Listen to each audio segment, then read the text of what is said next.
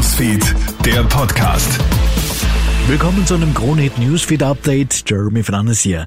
Das Impfpflichtgesetz ist jetzt auch beim Verfassungsgericht angekommen. In einem Verfahren wird also das Gericht ermitteln, ob das neue Gesetz, das ja vorgestern am 5. Februar in Kraft getreten ist, eben verfassungswidrig ist oder nicht. Solche Gesetzprüfungsverfahren dauern in der Regel rund vier bis sechs Monate. Es ist aber keineswegs das erste Mal, dass sich der Verfassungsgerichtshof mit dem Thema Corona auseinandersetzen muss.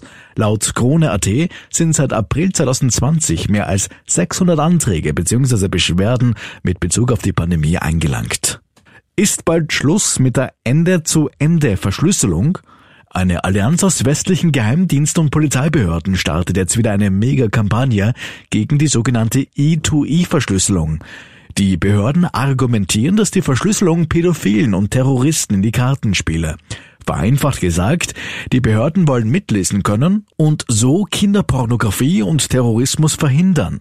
Datenschützer geben zu bedenken, dass dadurch aber auch alle User automatisch unter Generalverdacht stehen, sagt auch Datenschützer Georg Markus Keinz. Die Geschichte dahinter ist, dass wir als Bürger, die nichts zu verbergen haben, dargestellt werden, als ob wir Verbrecher werden. Das Fatale daran ist, dass die echten Verbrecher, die ja wissen, was sie tun, da die Möglichkeit haben, für sich selbst Vorkehrungen zu treffen und von all diesen Maßnahmen ja nicht betroffen sind.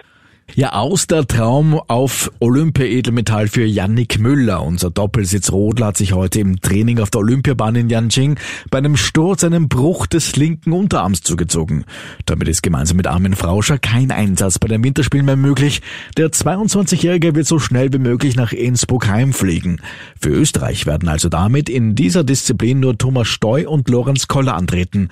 Ansonsten, ja, durchmischte Gefühle an Tag 3 für Österreich. Während Matthias Meyer in der Abfahrt Medaille Nummer 4 für uns holt, wird der Mixed-Team-Bewerb im Skispringen zur Farce. Bei vier Top-Nationen kommen Sprünge von Athletinnen nach den Materialkontrollen nicht in die Wertung. Auch Österreichs Irschko Stolz ist unter den Betroffenen. Am Ende reicht es also nur für Platz 5 für uns, für Österreich. Gold geht an Slowenien.